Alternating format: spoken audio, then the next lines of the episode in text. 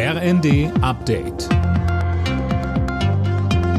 Stündlich neu. Auf den Punkt informiert. Ich bin Mia Hin. Guten Tag. Klare Ansage von Landwirtschaftsminister Özdemir.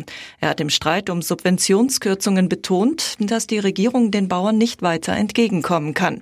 Denn das müsse gegenfinanziert werden, so Özdemir im ZDF. Die Blockadeaktion gegen Wirtschaftsminister Habeck verurteilte er erneut aufs Schärfste. Auch von Außenministerin Baerbock gab es Kritik. Für unsere Demokratie ist der Respekt für die Demokratie und für die Sichtweise des anderen ebenso essentiell. Pöbeleien und Gewalt überschreiten die Grenze der demokratischen Auseinandersetzung. Das Hochwasser kommt vielen Menschen in den betroffenen Gebieten teuer zu stehen. In Niedersachsen will die Landesregierung jetzt finanziell aushelfen. Jana Klonikowski. Ja, vom Landesumweltministerium heißt es, kurzfristig werden bis zu 10 Millionen Euro bereitgestellt für Menschen, die besonders hart von den Fluten getroffen wurden.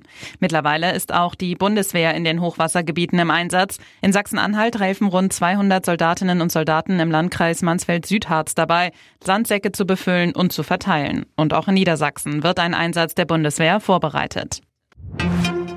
Nach dem verheerenden Feuer in einer Klinik in Uelzen ist ein weiterer Patient an seinen schweren Verletzungen gestorben.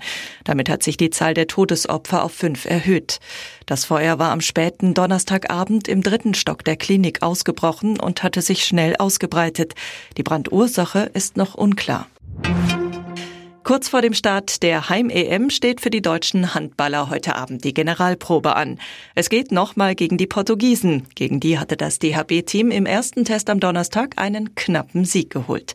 Die Handball-EM startet dann am Mittwoch. Alle Nachrichten auf rnd.de